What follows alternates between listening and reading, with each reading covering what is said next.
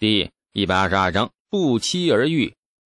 相比坐在河滩时的宁静和惬意，东阳似乎对牵手漫步更有兴趣，特别是幽会般的刺激感，令他心跳加快，生平从未有过的兴奋。李素倒是很平静，在前世，男女牵手漫步实在是再正常不过的举动了，换在唐朝，似乎太过于惊世骇俗。在与东阳没有名正言顺的名分前，能给他的大概只有漆黑的夜晚下的牵手了。村里果然是一片宁静，偶尔传出几声狗吠蛙鸣。二人静静地走着，漫无目的的闲逛。从村东头走到那村西头啊，腿有点酸，却都不喊累。偶尔有默契的同时扭头互视一眼，然后交换一个幸福甜蜜的微笑。实在走累了，二人也到了不得不分别的时候。李素正打算将东阳送回公主府时，前面传来一道颇为熟悉的咳嗽声。二人一惊，赶紧同时松开手，横着移开了数步。后面的侍卫也加快脚步走上前。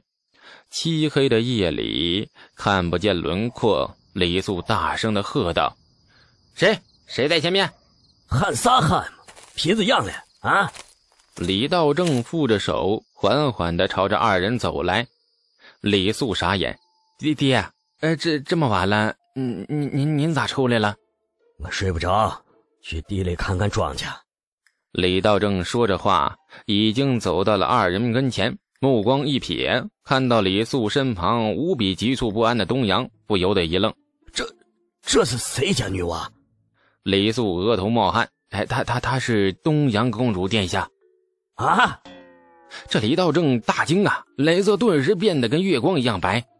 虽然东阳被划封到了太平村已经大半年了，可是他平日里基本上不出户，出来也只是在河滩边坐一坐，村里根本就不去。太平村的乡亲见过公主的屈指可数，李道正自然也不认识。李道正没有见过东阳，同样，东阳也没有见过李道正。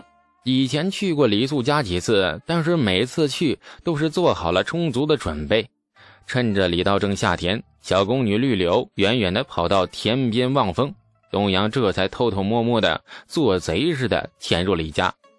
这待到绿柳跑来示警，东阳又慌慌张张的跑远。今晚在这惨白暗淡的目光下，李道正和东阳鬼使神差般的迎面遇上。李素无语，仰望苍天。哎呀，若是有黄历的话，黄历上一定记载着，那今天忌出行，诸事不顺，宜安葬。特别安葬那种刚谈了恋爱便牵着手满村子嘚瑟的某县子。拱柱殿下，东阳拱柱。李道正呆呆地注视着东阳半晌，然后。看了看东阳身后一群魁梧壮硕且是面目不似善类的侍卫，李道正立马相信了，浑身一哆嗦。李道正双膝一软，便带给东阳跪下：“哎呀，草民李正道拜见公主。”东阳也吓坏了，急忙伸手去拦，忽然觉得与理不合，又飞快的缩回手，然后又觉得任由李道正跪下去与理不合。哎，这又重新的伸出手，但是左也不是，右也不是。东阳急得泪水在眼眶里打转，焦虑的求助目光马上望向了李素。既然和李素发展到如今的这个地步，东阳便已经打定主意，此生非李素不嫁。若是任由李素爹跪他，虽然理智上说得过去，但是公爹跪未来的儿媳妇，那却也是属于不孝。东阳急哭了。最后还是李素眼疾手快，一把将李道正的胳膊给扶住，即将落地的膝盖被李素一架一提，重新的站了起来。爹，别多礼了，都熟人，大堂不行跪的。李道正两眼一瞪：“咋不行跪？我是公主，皇帝陛下的女娃，咋不行跪呢？”哎，爹，孩儿觐见皇帝陛下，那也没跪呀。李道正粗声的说：“那是你没礼数。”陛下懒得跟你小娃子计较，我能跟你一样吗？该跪。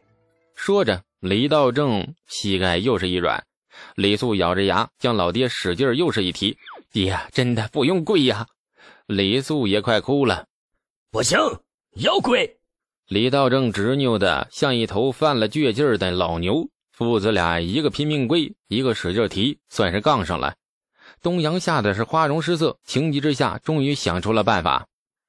别跪了，别跪了，我我，本宫要回家啊，不，呃，回宫，回回宫安寝。哎呀，呃，来人啊，快，本宫好困啊，回去了，回去了。说完，东阳转身便走，侍卫们也急忙将东阳团团围视住。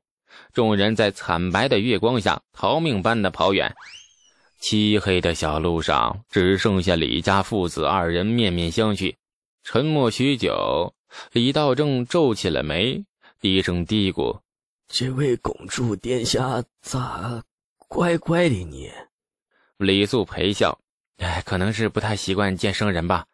爹，哎呀，咱咱们回家。”哎，不对，李道正终于回过味来了。看着李素的目光顿时有些不善。这么晚了，你跟公主殿下在一起做啥呢？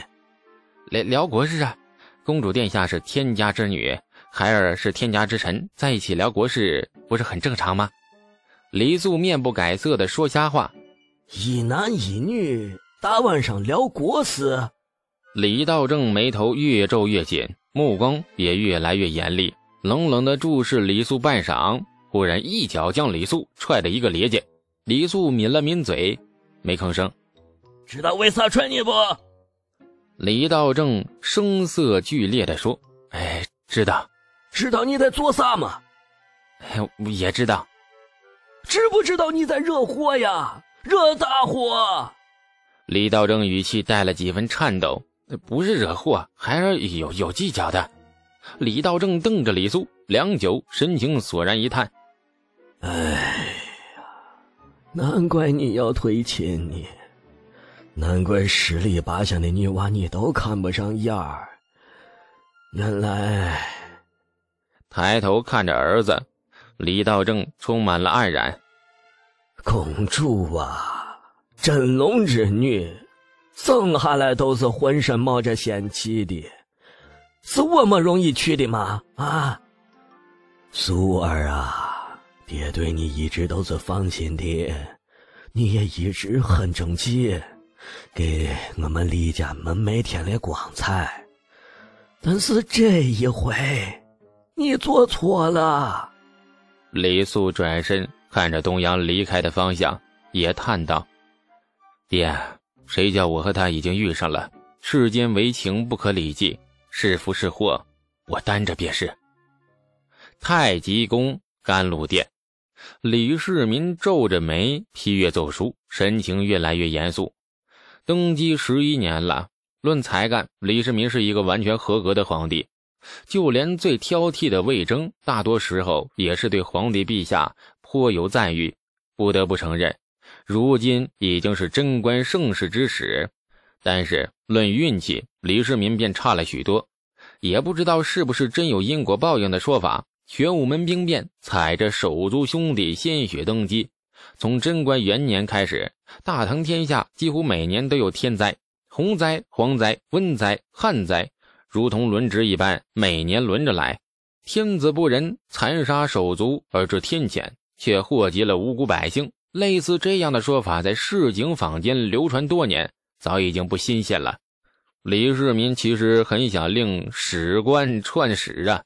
令民间禁言，然而想做一个英明君主，怎能篡史？怎能禁言？只好捏着鼻子无声认下这笔账，而且还要摆出一副圣明天子胸襟博大的恶心模样。去年冬天的天花瘟疫过后，刚松了一口气的李世民，轻松日子才过了半年，如今河北道又传来了恶讯。今年入夏之后。瀛州、幽州、邢州等十三个州府久不降雨，遂成大旱，庄稼成片死去。显然今年颗粒无收，难民营野呀，数以十万计。十万计的难民从家园逃出，直奔关中而来。这十万人既令李世民痛心，又是他的大患。搁下笔，李世民发出了长长的叹息，心烦意乱的揉了揉额头。殿门外。宦官轻巧的脚步由远及近，李世民不耐烦地盯着殿门，冷冷地说：“何事啊？宦官见龙颜不悦，吓得跪地恍然。回禀陛下，吐火罗国使者进长安朝见，哎，现罕见大东珠一颗，奴婢请圣裁。一颗东珠吗？李世民嘴角扯了扯，把接下来的话生生憋了回去。不管怎么说，也是友好邻邦，要的是朝见的态度，不在乎礼物轻重。既然只有一颗东珠，便赐下去吧。赐给李世民，捋须沉吟，脑海中不知怎的浮现了东阳那张俏丽而柔弱的面孔，那个安静的、从来不争宠、永远只是静静的站在角落里、神情冷冷的看着皇子公主们撒娇的女儿。这些年了，他从未给予过任何关爱，有时候甚至连他这个人都想不起来。如今也该补偿他一番了。似乎东阳已经十六岁了，到了该出嫁的年龄了吧？李世民脸上露出了莫测的微笑，朝殿门外的宦官挥了挥手，淡淡的说：“这颗东珠送去东阳公主府，朕赐给她了。再赐一些宫里的丝帛、吃食和首饰，一并送去吧。”事情如猴子爬树，上面的猴子往下看。全是一张张笑脸，下面的猴子往上看，全是一个个猴屁股。哎呀，这李世民赐猪给东阳，其实只是一时之兴。他这一生的生育能力太强大，儿子生了十几个，女儿生了二十几个，大大小小加起来四十多个人，其中有儒雅者、霸道者，也有跋扈者、刁蛮者，唯独东阳最老实。这跟他的出生有关。毕竟他的母亲当初只是秦王府的一个侍女，被当初还是秦王的李世民有一天无意在府中看见，忽然有了冲动，于是当即颠龙倒凤，后来有了东阳。再后来，李世民弑兄杀弟，抢夺皇位成功，东阳的母亲也被接进宫里，不痛不痒的封了一个下嫔。可是从那以后，李世民再也没有宠幸过她，而东阳。自从出生便与母亲住在清冷幽寂的宫里，说是天子血脉，却是备受冷落的血脉。宫人势力啊，早知道这个下嫔不可能再获宠幸，连最低卑的宫女也敢朝他们母女摆脸色。母女二人在这幽冷如同夜庭冷宫一般的宫殿里相依为命，这样的环境里长大。东阳虽然是公主之尊。然则从来都是老老实实、小心翼翼。亲爱的听众朋友，感谢您的收听。去运用商店下载 Patreon 运用城市，在首页搜索海量有声书，或点击下方链接听更多小说等内容。